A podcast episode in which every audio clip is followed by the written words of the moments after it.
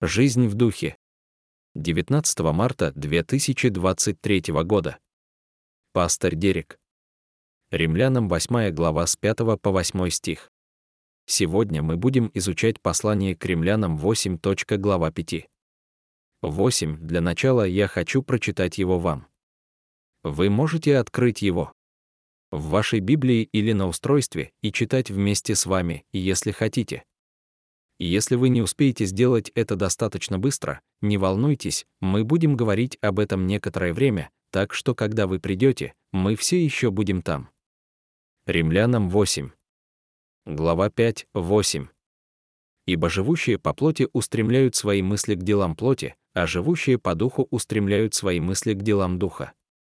Ибо расположение ума к плоти есть смерть, а расположение ума к духу есть жизнь и мир. Ибо ум, устроенный по плоти, враждебен Богу, потому что не покоряется закону Божию, да и не может покориться. А те, которые во плоти, не могут угодить Богу. В эти дни мы говорим о жизни в духе.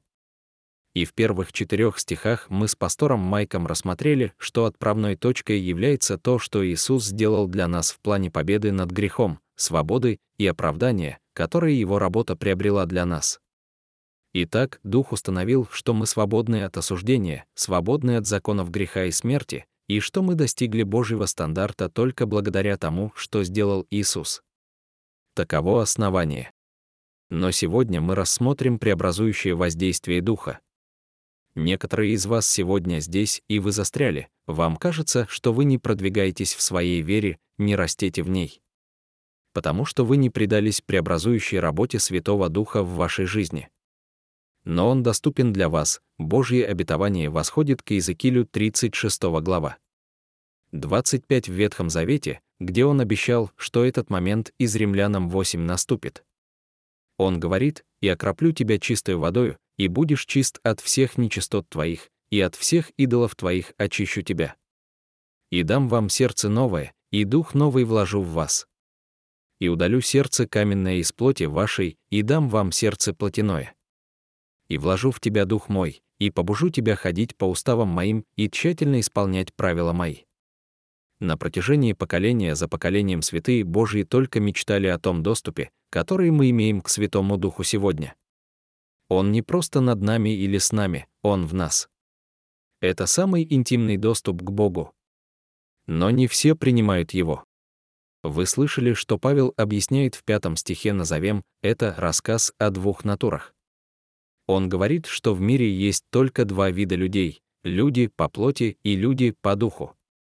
Это два разных подхода к жизни. Он хочет, чтобы мы увидели, что между этими двумя природами, благочестием и мирской жизнью, есть четкое различие. Здесь Павел использует особую фразу, которую я хочу рассмотреть. На самом деле, мы просто определим некоторые термины. Во-первых, что Павел имеет в виду под плотью, в Библии есть несколько вариантов использования этого слова. Иногда оно означает буквально наше физическое тело, нашу плоть. В других случаях оно используется для описания временной природы жизни. Но здесь Павел имеет в виду греховную природу в нас, которая противостоит Духу Божьему. Это та часть нас, которая потеряна, мятежна и анархична. Это когда все ваши поступки и отношения контролируются попыткой стать своим собственным спасителем и господином. Жизнь во плоти — это проект самоспасения, проект самовосхваления. Все дело в вас и вашем счастье в данный момент, чего бы это ни стоило. Это описание духовного состояния неверующих. И да, иногда христиане уступают плоти, Павел описал это в седьмой главе «Делаю то, что не хочу делать». Но здесь Павел говорит о духовной природе тех, кто не во Христе. Они сделали плоть управляющей силой в своей жизни. И они постоянно повинуются своей плоти, потому что еще не оправданы Христом.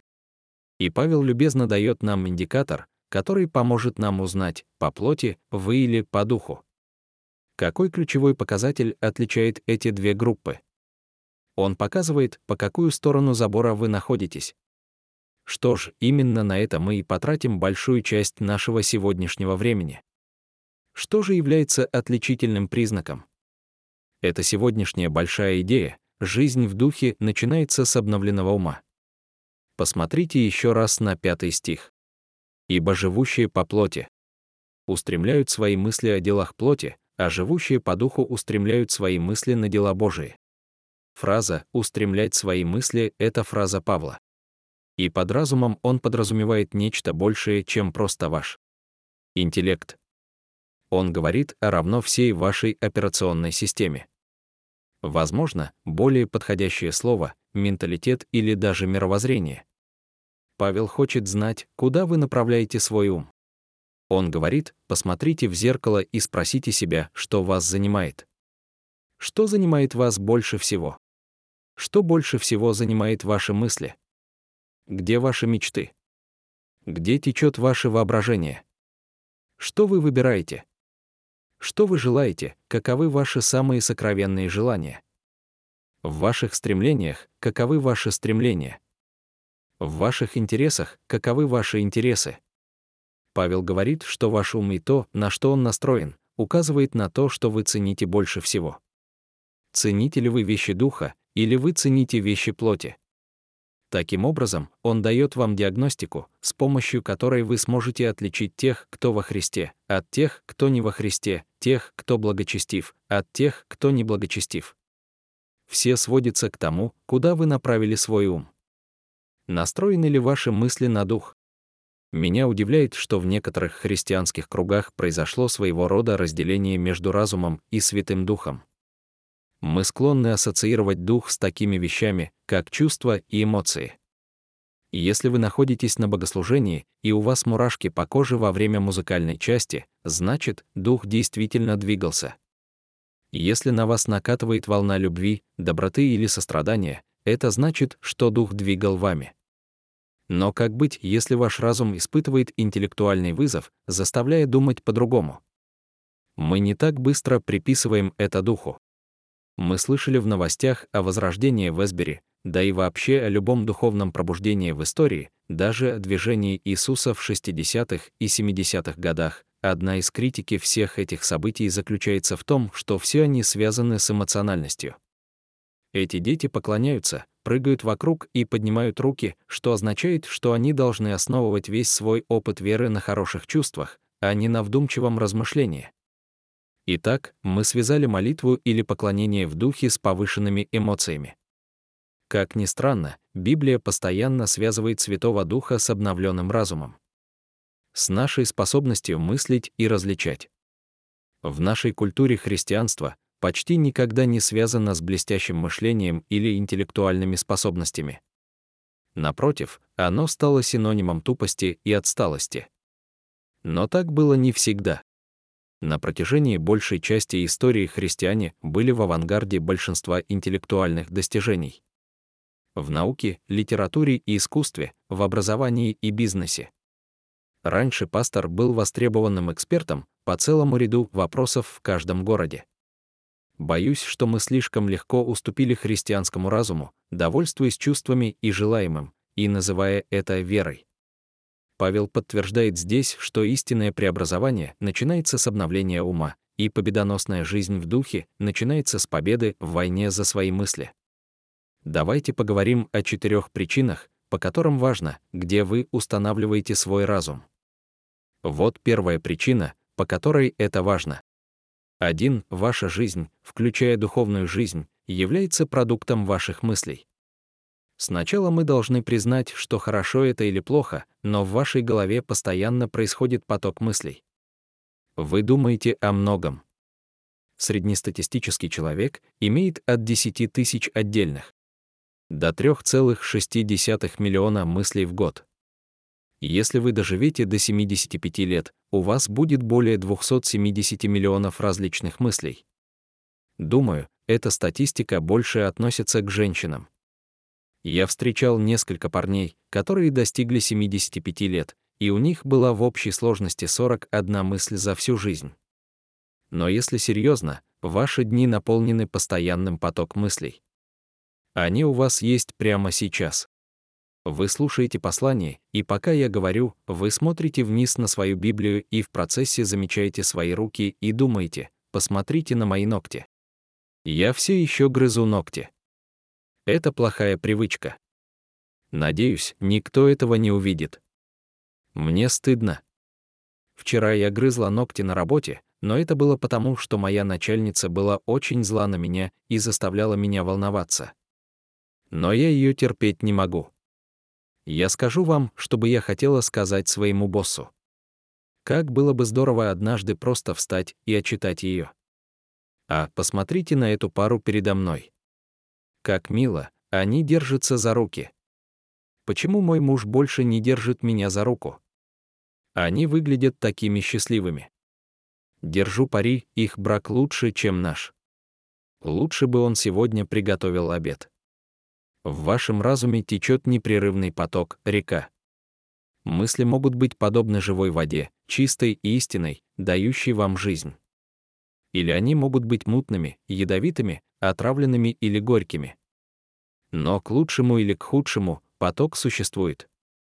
И ваша реальная жизнь — это продукт этих мыслей. То, как сложится ваша жизнь, во многом зависит от того, какие мысли вы думаете. Удрученные люди думают удручающие мысли, тревожные люди думают тревожные мысли, довольные люди думают довольные мысли, здоровые люди думают здоровые мысли. Именно поэтому не только здесь, в других своих посланиях Павел также уделяет большое внимание важности нашего разума над нашим поведением. Он говорит, что преображение, другими словами, настоящая перемена произойдет благодаря обновлению ваших действий.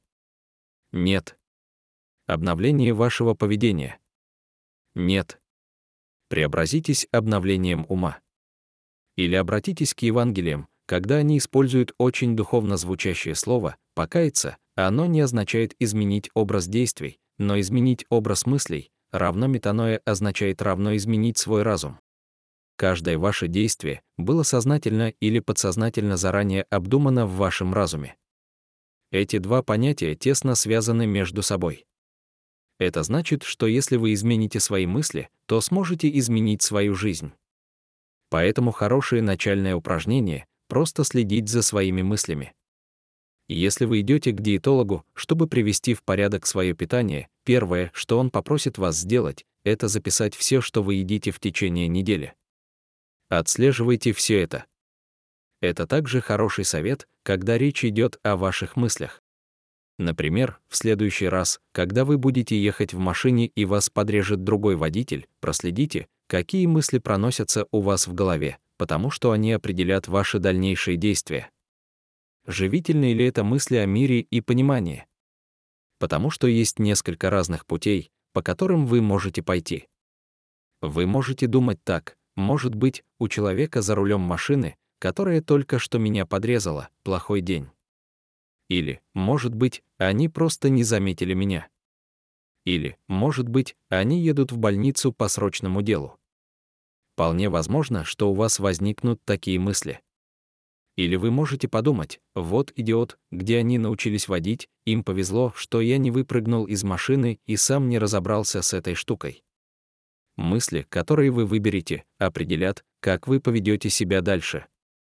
Эти мысли приведут к определенным чувствам, и определенному поведению, но все начинается в голове. Это так просто. Вторая причина, по которой это важно. Ваши мысли создают ментальные шаблоны на всю жизнь. В настоящее время проводятся увлекательные исследования на тему разума и мозга. На самом деле, если вы хотите почитать интересную статью на эту тему, ознакомьтесь с книгой доктора Кэролин Лив «Включи свой мозг». Она предоставляет научные доказательства того, о чем Библия говорила все это время, что когда мы сознательно изменяем и направляем свое мышление, мы можем фактически отключить токсичные модели мышления и заменить их здоровыми мыслями. И это не только духовно улучшает нашу жизнь, но и физически перестраивает мозг. Нейропластичность говорит о том, что мозг податлив и адаптивен и меняется от мгновения к мгновению каждый день. Мозг больше не рассматривается как машина, которая жестко встроена в раннем возрасте, а как постоянно меняющийся инструмент, которым управляет наш разум, а не наоборот. Я слышал, что это объясняют так. Знаете, как вода, когда она стекает с холма, если она бежит по тому же пути достаточно долго, даже маленькая струйка в конце концов образует канавку, а затем более глубокий овраг. Некоторые люди думают, что это всего лишь небольшое порно, что оно ничему не повредит, но со временем этот образ мыслей начнет формировать канавку до такой степени, что обычные модели интимной близости больше не будут вас устраивать. Ваш мозг был перепрограммирован. Или вы скажете, у меня есть этот список воспроизведения Spotify, но я не обращаю внимания на слова этих мерзких песен, мне просто нравится ритм. Но постоянный поток этих текстов, одного и того же содержания со временем начинает прокладывать канавку в вашей мыслительной жизни. То, что эти песни пропагандируют насилие или беспорядочные половые связи, начинает складываться в определенную схему. Это не только средство массовой информации, это может быть и опыт. Негативная мысль здесь, критическая мысль там. Может быть, над вами издевались в средней школе, или вы терпели словесные оскорбления в семье, когда росли шаблон мыслей начал вызывать образование борозд в вашем мозгу, а в некоторых случаях эти борозды превратились во враги. И теперь, даже во взрослой жизни, саундтреки проигрываются снова и снова. И, возможно, уже сегодня вы осознаете, я больше не хочу быть в плену этих негативных мыслей. Я не хочу жить по плоти и думать о плотских вещах. Изменения происходят с тем, куда вы направляете свой ум, вам нужно сформировать новые канавки для своих мыслей. Поэтому Павел говорит, что те, кто живет по духу, не просто копируют образ мыслей этого мира. Мы не просто соглашаемся с тем, что все остальные обналичивают кредитные карты, все остальные занимаются сексом до брака, все остальные оскорбляют и унижают людей на пути к карьерной лестнице. Все остальные подвержены постоянному беспокойству и панике. Он говорит, что нет, Святой Дух поможет вам обрести новый образ мышления. Поэтому он говорит, настройте ум ваш на дела Духа. В других своих посланиях Павел использует другую фразу. Он говорит о том, что ум управляется, буквально господствует. Покажите мне, куда вы направляете свой ум прямо сейчас, и я покажу вам ваше будущее. Вы станете завтра тем, о чем думаете сегодня контролируемым. Он говорит о шаблонах мышления, схожих с теми, о которых говорит Лив. Когда кто-то устремляет свой ум на дела плоти, это означает не только то, что он думает об этих вещах время от времени, но это те вещи, о которых он думает больше всего. Его умом управляют мысли о сиюминутных удовольствиях и грехах этой земли. И эти ментальные шаблоны будут во многом определять то, как вы будете реагировать в различных ситуациях. Я приведу вам глупый пример. Когда кто-то подходит к вам и говорит, вы сегодня потрясающе выглядите. Оптимистичный образ мышления подумает, какой дружелюбный человек. Вы мне нравитесь. Нарциссический склад ума подумает, я тоже только что думал о том, как прекрасно выгляжу сегодня, но расскажите мне больше. Ваша точка зрения меня восхищает пессимистический склад ума подумает, наверное, здесь очень плохое освещение, потому что я выгляжу как дерьмо. Возможно, вам нужно проверить глаза. Циник подумает, это либо финансовая пирамида, либо вы пытаетесь завербовать меня в волонтеры в церкви. Павел говорит, что шаблоны и характеристики вашего мышления, даже больше, чем обстоятельства, определят, как сложится ваша жизнь. В одну Коринфянам 2.16 он говорит нечто еще более глубокое, но мы имеем ум Христов. У нас новый программист.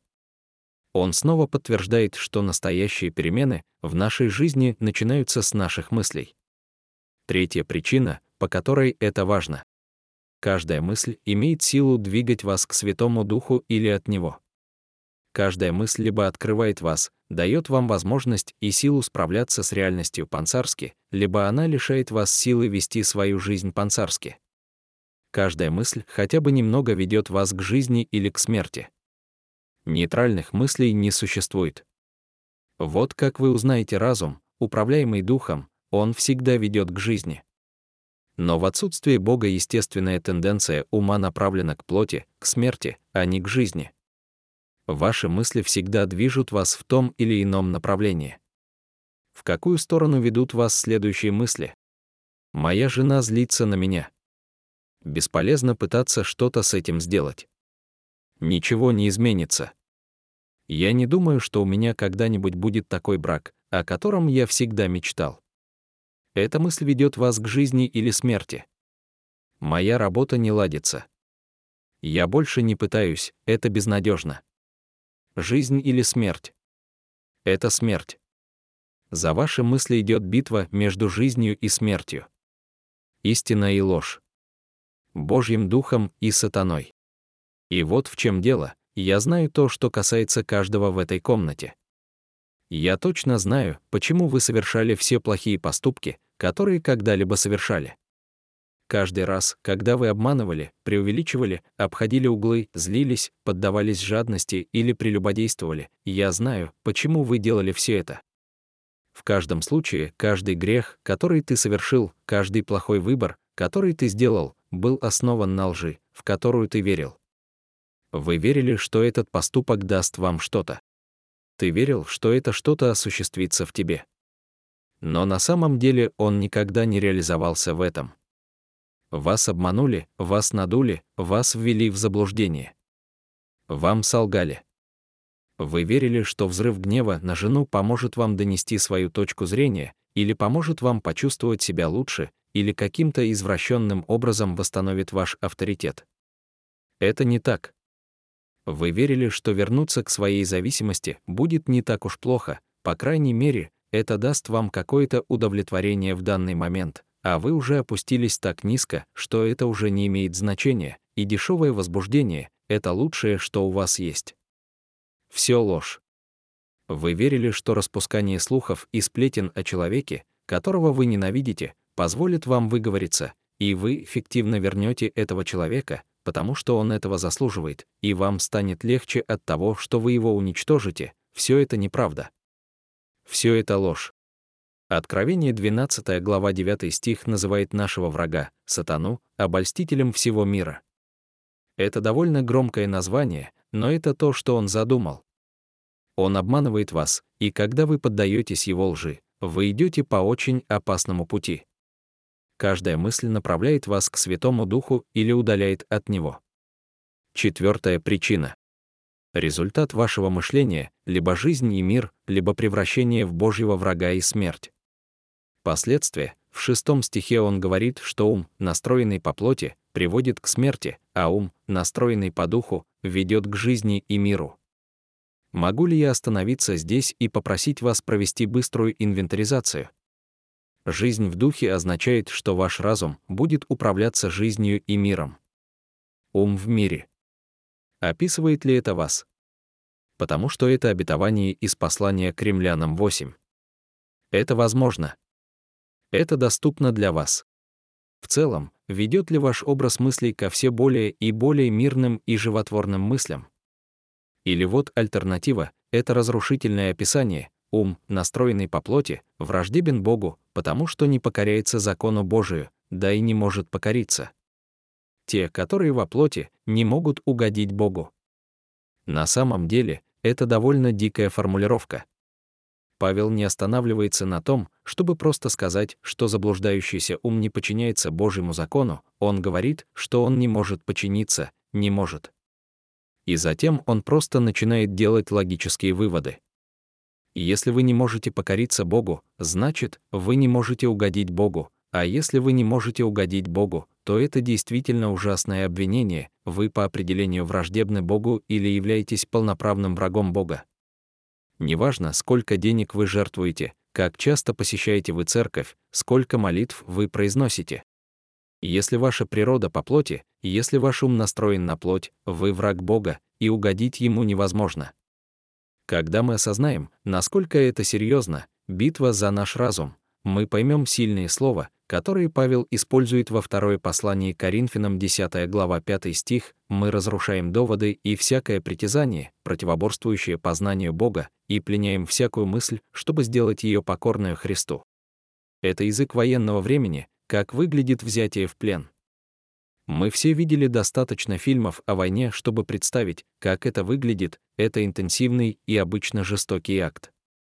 Обычно это происходит в полусражении, вы можете преследовать вражеского солдата, повалить его на землю, найти способ обезоружить его и связать так, чтобы он был бессилен. Затем вы ведете его в тюремный лагерь или в другое место заключения, где вы применяете всю мощь армии, чтобы убедиться, что он больше не причинит вам вреда. Вот что, по словам Павла, мы должны делать со всяким помышлением, со всяким образом мыслей, противящихся познанию Бога. Возьмите его в плен и сделайте послушным Христу. Итак, мы назвали четыре причины, по которым важно, куда вы направляете свой ум. Во-первых, ваша жизнь, включая духовную жизнь, является продуктом ваших мыслей. Во-вторых, у вас есть контролирующие умственные шаблоны и привычки. В-третьих, каждая мысль имеет силу двигать вас к Святому Духу или от Него. И в-четвертых, результат вашего мышления — либо жизнь и мир, либо смерть и враг Божий. Теперь я хочу перейти к практическим вопросам, поэтому давайте поговорим о том, как настроить свой ум на дела духа. Потому что, послушайте, не получится просто морить свой разум голодом от негативных влияний, ваш разум остается голодным, вам нужно кормить его позитивной пищей. Даллас Уиллард пишет следующее. «Высшая свобода, которой мы обладаем как человеческие существа, это возможность выбирать, на чем мы позволим или потребуем остановиться нашему разуму. Это высшая свобода даже в концентрационном лагере. Даже заряженный пистолет, приставленный к вашей голове, не может отнять ее у любого человека. Вот почему Павел дает нам аналогичное повеление в послании к Колосинам 3 глава 2 стих «Устремляйте ум ваш на вышнее, а не на земное». Как мы это делаем? Первый способ — это Настройтесь на чистоту духа, каждый день вы подвергаетесь бомбардировке другими голосами. Ваша лента новостей жужжит у вас в кармане, слова песен звучат в наушниках, посты в социальных сетях взывают к вашему вниманию, политические комментаторы, друзья и семья, коллеги по работе, все хотят иметь ваше внимание. Сериалы Netflix, каналы YouTube, видеоролики TikTok — все они борются за интерес вашего разума. Так же, как настраивать радио через всевозможные помехи, вам нужно настроить свой разум на голос духа. У Бога нет проблем с говорением, у нас есть проблемы со слушанием. Скорее всего, вы настроите свой разум на чистоту духа, когда замедлитесь и затихнете. Уменьшите окружающий шум и прислушайтесь к тихому голосу. Бог говорит, будь спокоен. Будь спокоен и знай, что я Бог. Уменьшите свой темп. Прекратите многозадачность. Успокойтесь и тогда вы будете лучше понимать, когда Дух говорит. Второй способ.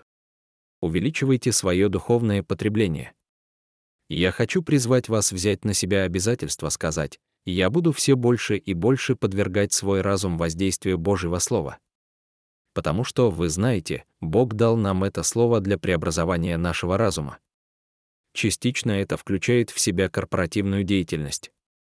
Каждую неделю мы собираемся вместе в церкви, чтобы вместе размышлять над учениями Писания. Это минимальное изучение Библии. Есть и личный, частный аспект. Найдите свой стул и займитесь Божьим Словом. У нас есть много замечательных материалов на нашей странице для чтения, в том числе и план преобразования, который идет в комплекте с этой серией.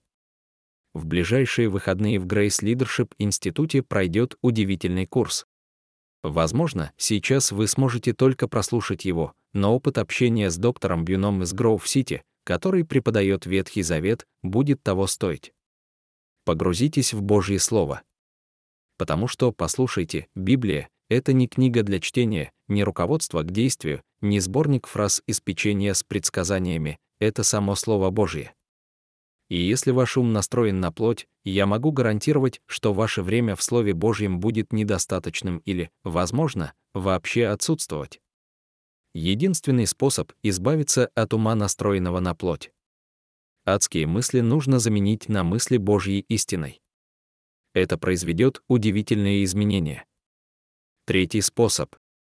Остановитесь на прекрасных идеях. Посмотрите на послание к филиппийцам 4 глава 7 и 8 стих. «Мир Божий, превосходящий всякое разумение, соблюдет сердце ваше и помышления ваши во Христе Иисусе». Наконец, братья и сестры, все, что истинное, все, что благородное, все, что правое, все, что чистое, все, что прекрасное, все, что достойное восхищения, и если что-либо превосходно или достойно похвалы, размышляйте о сем. Те первые слова, о которых он говорит нам думать, что истина, благородно и правильно, эти слова в таком порядке говорят об учении. Павел говорит, что мир приходит от размышления о последствиях того, во что вы глубоко верите. Вот почему прохождение таких глав, как Римлянам 8, важно, это укрепление доктрины, основных убеждений, отсутствие осуждения, оправдание верой, Божья милость вместо гнева. Павел как будто говорит, если вы христианин и у вас нет мира, вы просто неправильно мыслите. Ответ не в том, чтобы опустошить свой разум, ответ в том, чтобы наполнить свой разум истиной. Вторая группа слов связана с красотой, прекрасной, восхитительной, достойной похвалы. И посмотрите, что, по его словам, произойдет, когда мы остановимся на этих прекрасных идеях.